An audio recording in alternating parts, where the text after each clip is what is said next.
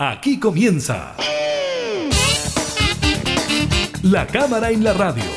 Una mirada amena a la agenda de trabajo de los diputados. Con la conducción de la periodista Gabriela Núñez. Información, música y actualidad. En La Cámara en la Radio. Por Radio Cámara de Diputados de Chile.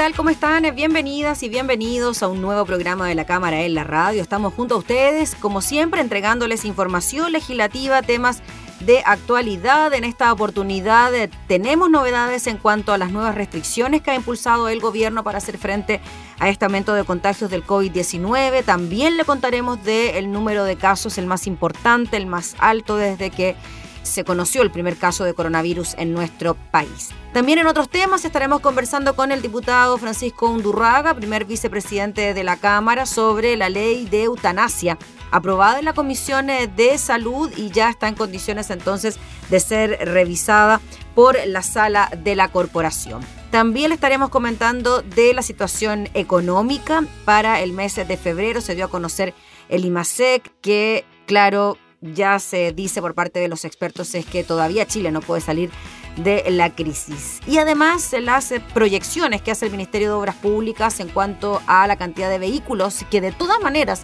saldrán de Santiago y de la región metropolitana por el fin de semana largo. Iniciamos la cámara en la radio.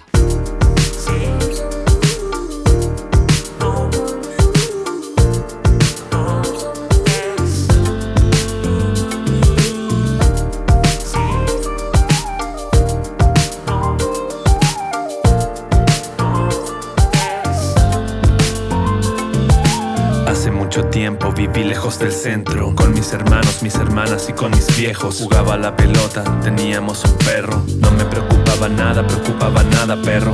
Mi mamá creía en Dios Y nos llevaba a lavarlo cada domingo, cada semana, peinadito en la mañana. Era una iglesia chica de ambiente campesino. El cura no tenía fama de viejo cochino, pero lo que llamaba mi atención era otra cosa. Una niña hermosa con vestido celeste y sus ojos eran más celestes que su vestido, tan celestes que hasta eran casi blanquecinos. Me costó comprenderlo, ya no podía verme sentada con sus padres en la fila del frente. La en silencio, sí, aunque no me vea, no aunque no me vea, no ves. La mar en silencio, sí, aunque no me vea, no, aunque no me vea, no ves. Ella rezaba con más fe que ninguna, palma contra palma, cada mano huesuda. Me preguntaba cómo sería el perfume de ese cabello, mientras el sacerdote predicaba el evangelio. Yo esperaba los domingos hasta me daban ganas de ir a misa y me la aprendí de memoria, pero ella siempre miraba al frente. Pasó la Biblia entera y yo no me daba cuenta. Ella no podía verme porque ella era ciega, una niña ciega que no podía ni ver el mundo. Se puso mi amor por ella mucho más profundo. Desesperado, no sabía qué haría ni cómo le contaría que con ella yo soñaba cuando dormía. En la librería del colegio había un libro viejo sobre enfermedades de la vista, la tapa metálica de un tarro de conservas un clavo y una piedra y me acerco discreto. Pongo en su bolsillo luego del sacramento. Corazón en braille de tu admirador secreto. en silencio, sí, aunque no me vea, no, aunque no me vea, no, ves. Aunque no me vea nada, no me vea nada. en silencio, sí,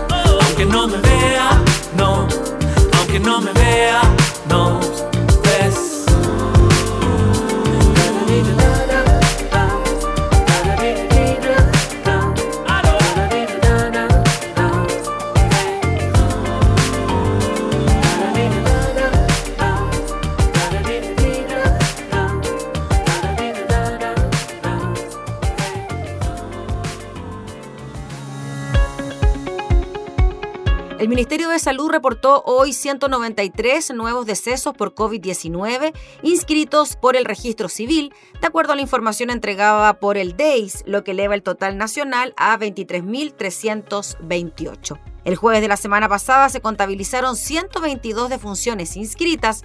Además, informó 7.830 casos en las últimas 24 horas, la cifra récord de lo que va de la pandemia. De ellos, 5.292 presentaron síntomas, 1.844 fueron asintomáticos y hubo 697 sin notificar. Ocho regiones disminuyen sus casos en los últimos siete días. Sin embargo, manifestamos nuestra preocupación por cuatro regiones que siguen aumentando de forma muy preocupante sus casos. Se trata de Valparaíso, Metropolitana, O'Higgins y Maule, dijo el ministro de Salud. En tanto que los casos activos confirmados, es decir, aquellos portadores del virus SARS-CoV-2 y que son capaces de transmitirlo, son 42.915. Desde el inicio de la pandemia, el MinSal ha contabilizado el contagio de 1.003.406 personas, de las cuales 936.721 se consideran recuperadas.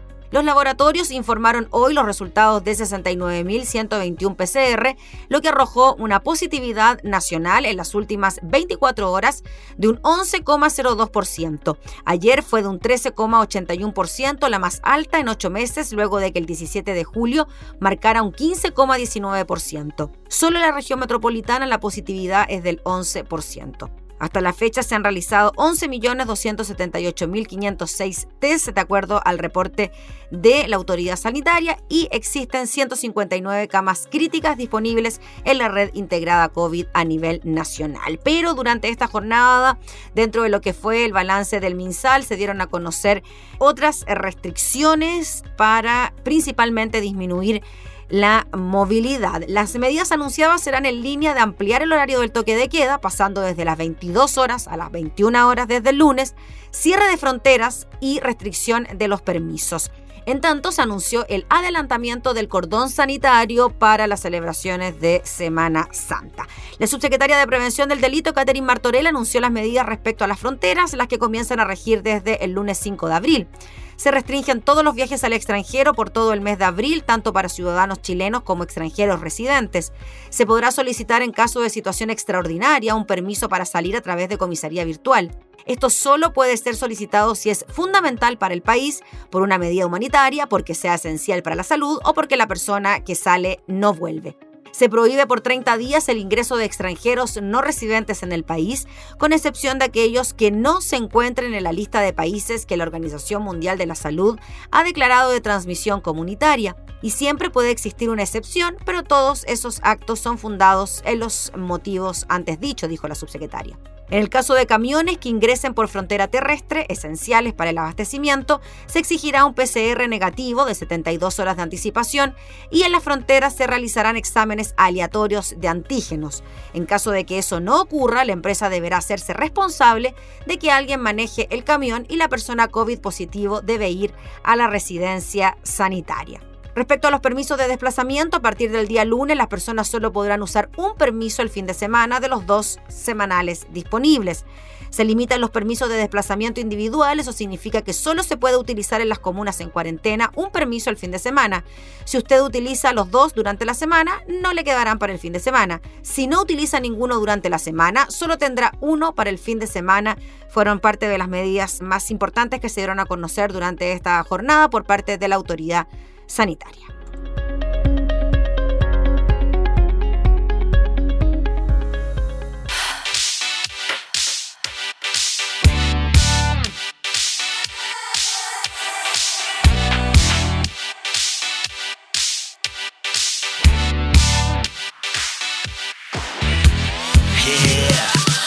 Uh, you know what time it is, baby. That's right, it's your boy Rosa always see from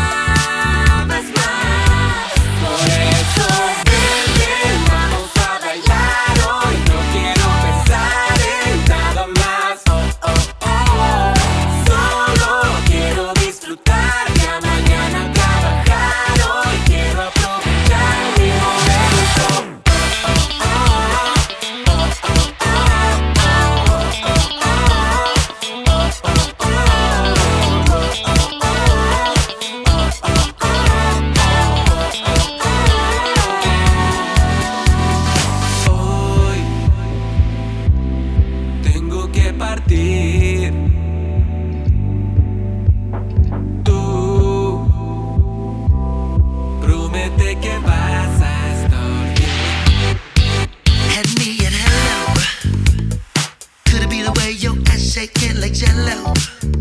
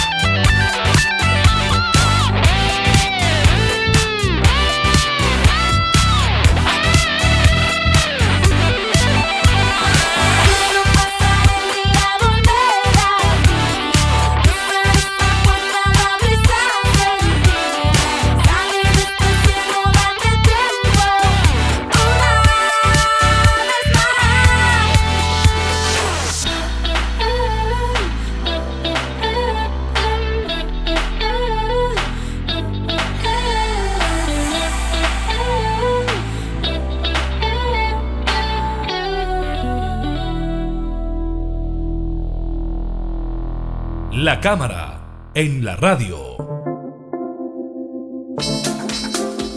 La Comisión de Salud de la Cámara despachó a la sala de la Cámara de Diputadas y Diputados un proyecto sobre muerte digna y cuidados paliativos. Con este articulado se permite entonces la eutanasia. Vamos a hablar de este tema con el diputado Francisco Undurraga, primer vicepresidente de la Cámara y además quien ingresó indicaciones a esta iniciativa legal. ¿Cómo está, diputado? Muchas gracias por recibirnos. Hola, ¿cómo están ustedes? Qué gusto estar con ustedes hoy día. Gracias, diputado. Gracias por darnos este tiempo para conversar de este tema que, claro, genera expectación, controversia, polémica por lo delicado que es el tema.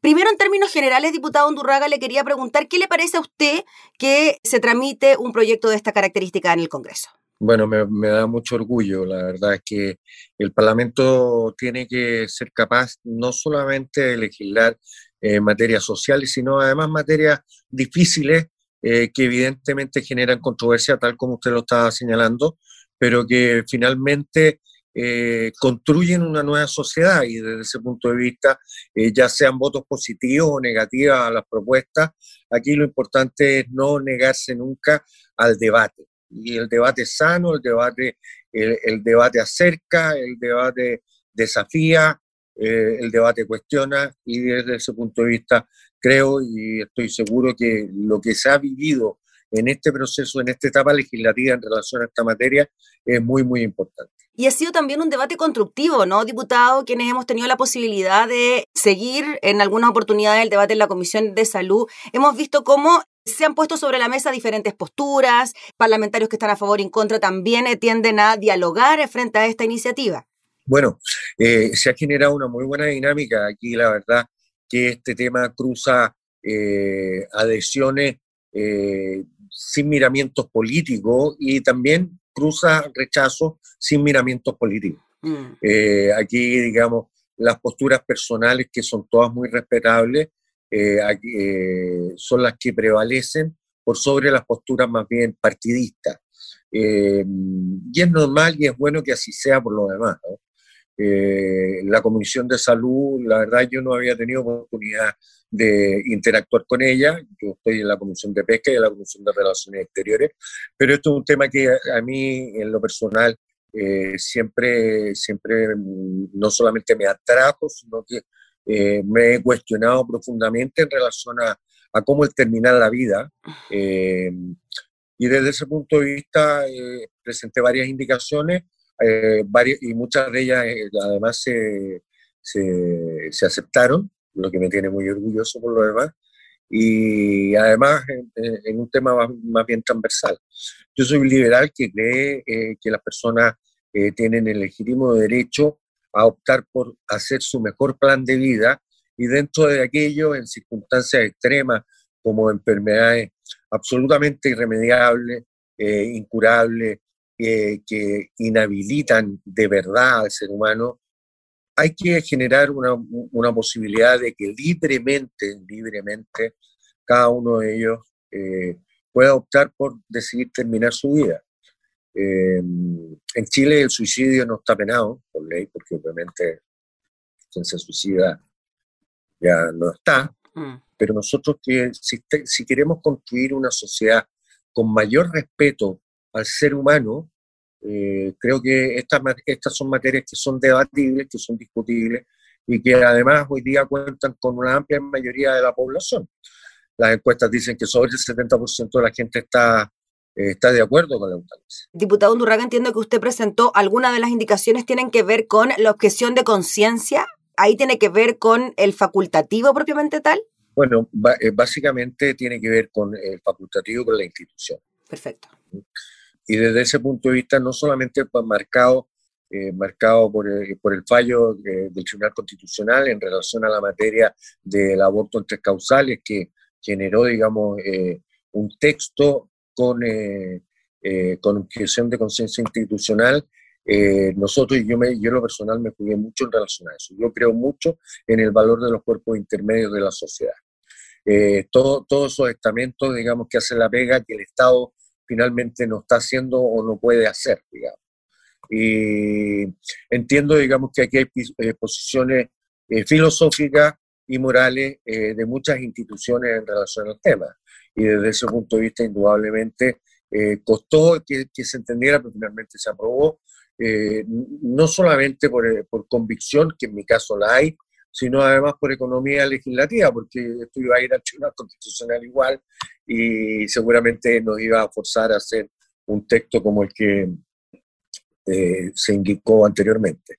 Pero hay que rescatar fundamentalmente, digamos, la libertad. Y la libertad tiene que ver también con las creencias. Yo no puedo obligar a una institución, una institución de, que, que, es eh, basada en el catolicismo, eh, que opere en, relación a algo que ella no crea, digamos, o puede ser evangélica, puede ser mormona, es lo mismo.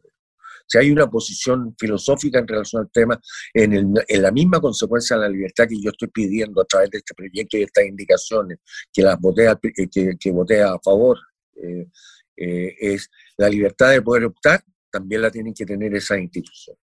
Distinto es que, que se exija, que también eh, fue una, una, indicación consensuada, eh, que, se, eh, que se persiga a, aquel profesional, digamos, que fuera de esa institución haya practicado o no haya practicado la eutanasia. Claro, ahí ya sería ámbito de otro tema. Diputado, quizá nos adelantamos un poco con su indicación, pero quería profundizar en eso de la objeción de conciencia. Antes de entrar en lo que es el proyecto eh, propiamente tal, quizás podemos hablar de algunos aspectos generales, pero primero decir que la eutanasia será restringida a solo mayores de edad sin admitir excepción alguna. Ese punto también eh, generó bastante controversia, ¿no? Si los menores de edad podían acceder o no a esta muerte asistida.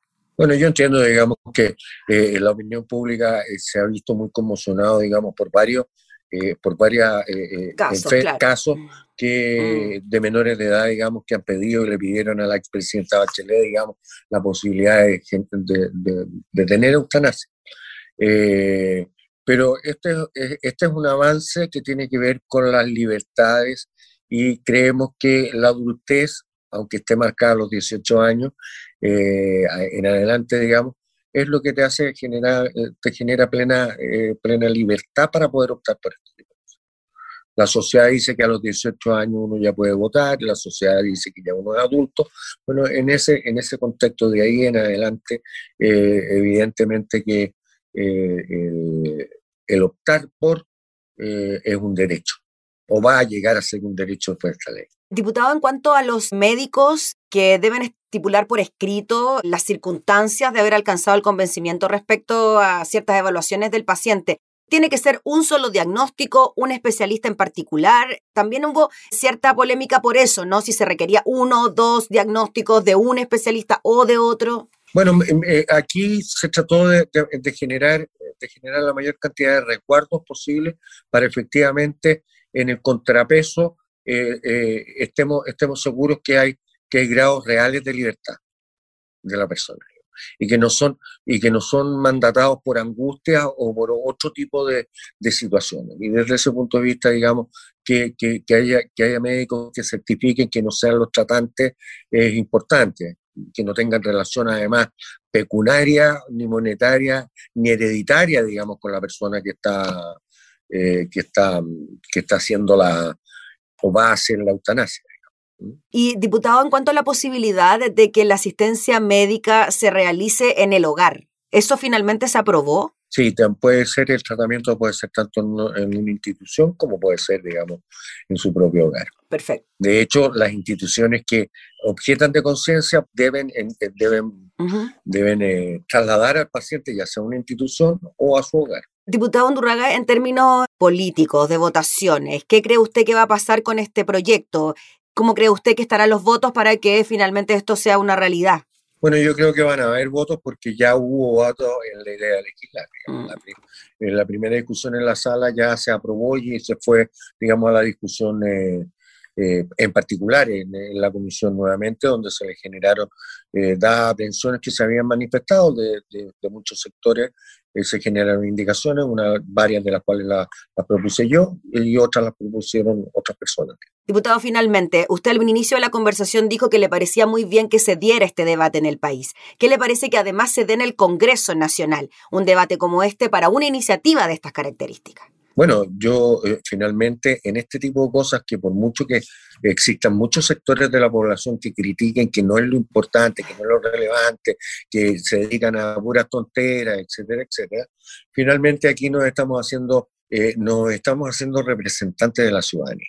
O sea, eh, eh, si hay algo, digamos, y el valor que tiene, digamos, el Parlamento y la, el cargo de diputado es que uno actúa por mandato de él. Eh, la ciudadanía uno lo puso en una circunstancia para ejercer un liderazgo determinado. Y desde este punto de vista, el que el Parlamento esté hoy día discutiendo este tema, que la Cámara de Diputados esté pronta, espero yo, a aprobarlo, en su primer trámite legislativo para que después vaya al Senado. Yo espero que en el Senado no se ralentice y que no se quede en un cajón durante mucho tiempo, que se le dé el tiempo que se merece y así podemos seguir adelante. Paréntesis, usted le tiró la oreja al Senado esta semana por eso mismo, ¿ah? Bueno, nosotros tuvimos, tuvimos dos eh, eh, dos situaciones, digamos, de dos proyectos de ley que se mandaron en el mes de agosto del año pasado que no se habían dado cuenta.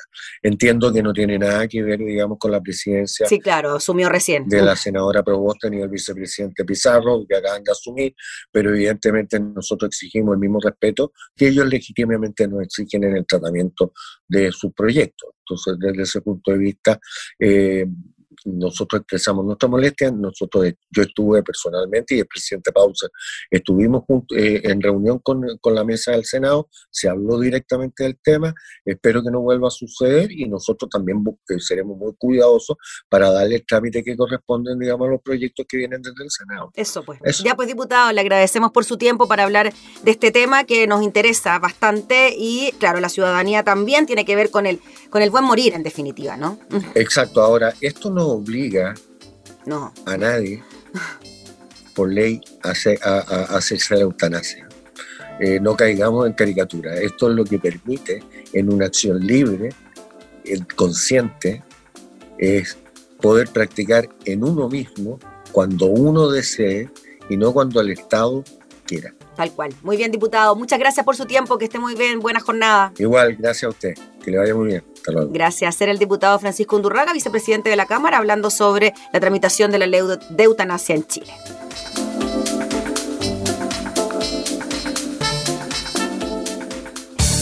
Información parlamentaria, entrevistas, música y actualidad. Todo esto y mucho más en la Cámara en la Radio. La Cámara en la Radio. Con la conducción de la periodista Gabriela Núñez.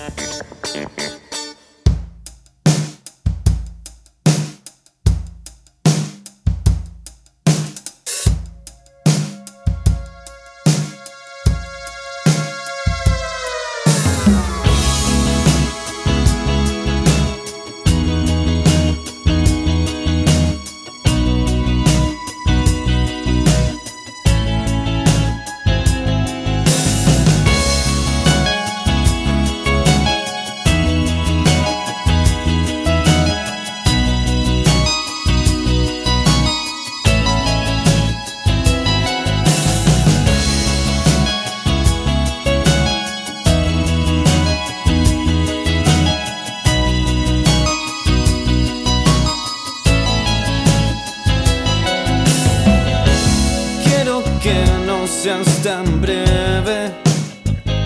O quédate conmigo aquí hasta que el sol dé la vuelta hoy.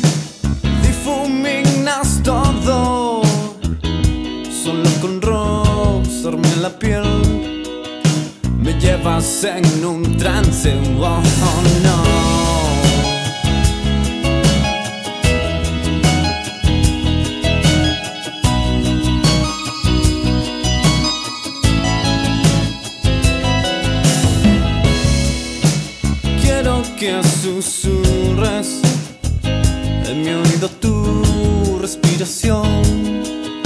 hasta que se me dice el cuerpo hoy. Iluminas todo, solo con hacerme creer que vamos de camino al trance hoy. Juegas también, dominando tu respiración. va se non transe mágico.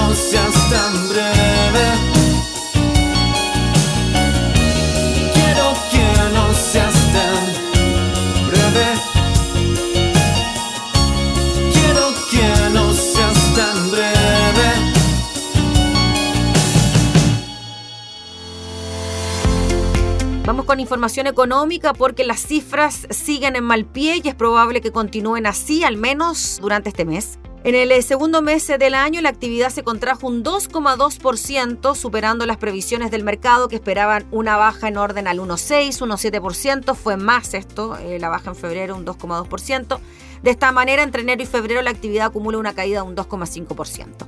En los últimos 12 meses, el IMASEC ha tenido 11 veces un registro negativo y solo en noviembre de 2020 tuvo un ligero respiro. Para marzo los economistas tienen por ahora un rango de entre un 0,5 y un 4,5%, pese a ello. Todo indica que el primer trimestre la actividad se contraerá. Para abril, en tanto, sigue la incertidumbre sobre la evolución de la pandemia y el periodo en que se extiendan las cuarentenas. Según informó el Banco Central, el resultado del IMASEC fue explicado por la caída de las actividades de servicios y la producción de bienes, efecto que fue parcialmente compensado por el dinamismo del comercio. En el detalle se informó que la producción de bienes se contrajo un 2,8%, la baja fue explicada por el desempeño de la minería que disminuyó un 4,9% y por la caída del 1,9% del resto de bienes. La caída de esos dos sectores lo compensó parcialmente el crecimiento de la industria manufacturera que notó un aumento del 1,8%.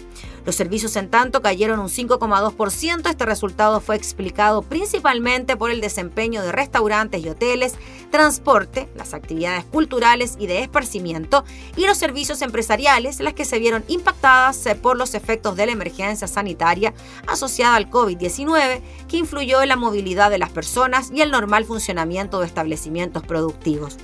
Comercio sigue mostrando cifras positivas, pero con menos intensidad. En febrero la actividad comercial creció un 8%, impulsada principalmente por las ventas mayoristas y minoristas.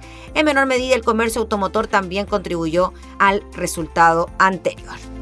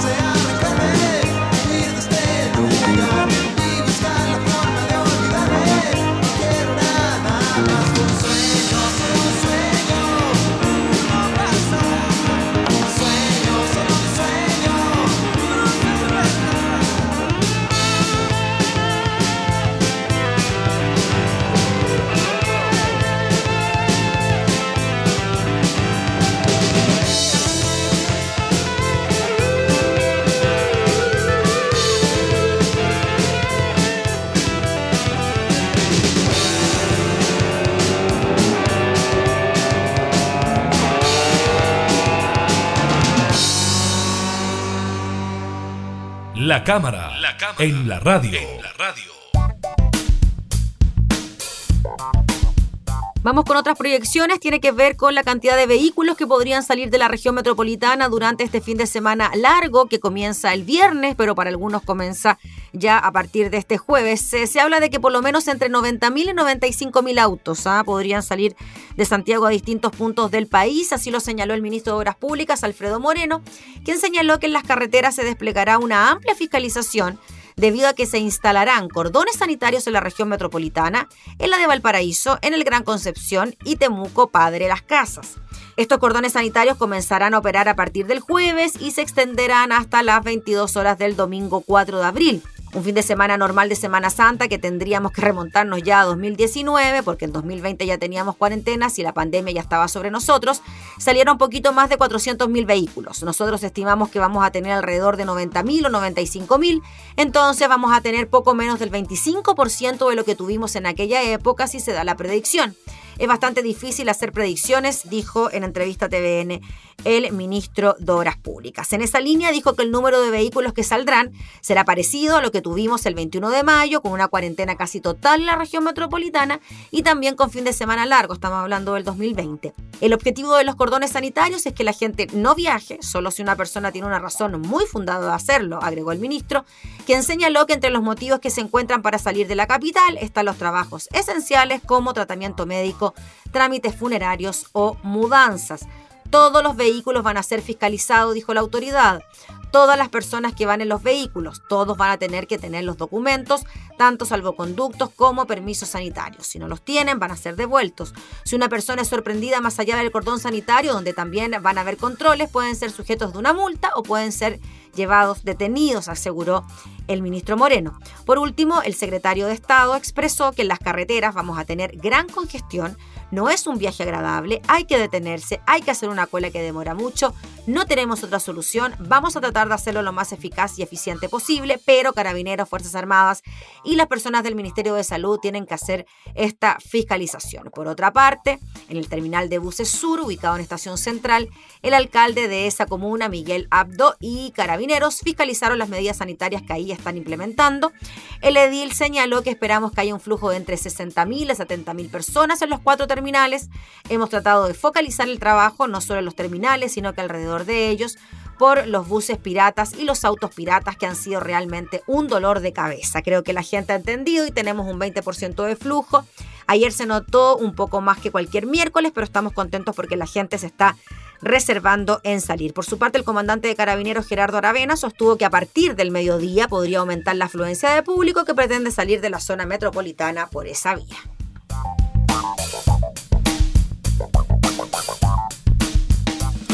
De miel, cuando emerge la piel, son las debilidades del Edén. Son asuntos de amor, en momentos de ardor, cuando el fuego respira tu sudor. Hey, eres mi obsesión, esta es mi confesión. Vamos a escribir un sueño y verlo florecer.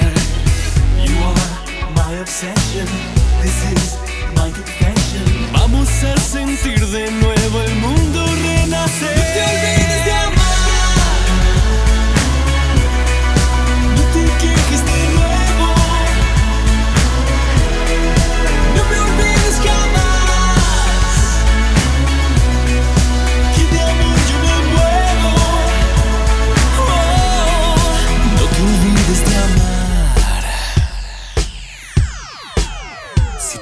Te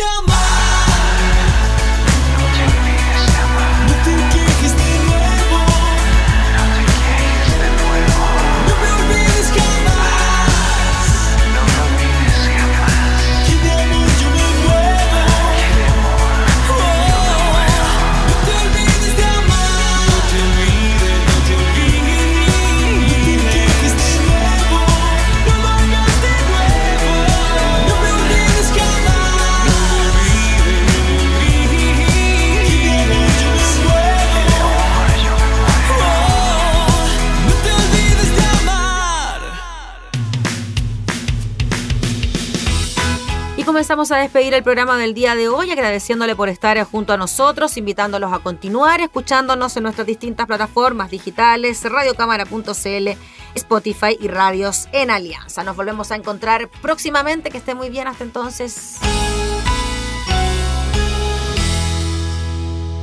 Hemos presentado La Cámara y la Radio. Una mirada amena a la agenda de trabajo de los diputados. La cámara en la radio, con la conducción de la periodista Gabriela Núñez. Información, música y actualidad en Radio Cámara de Diputados de Chile. Acercando las leyes.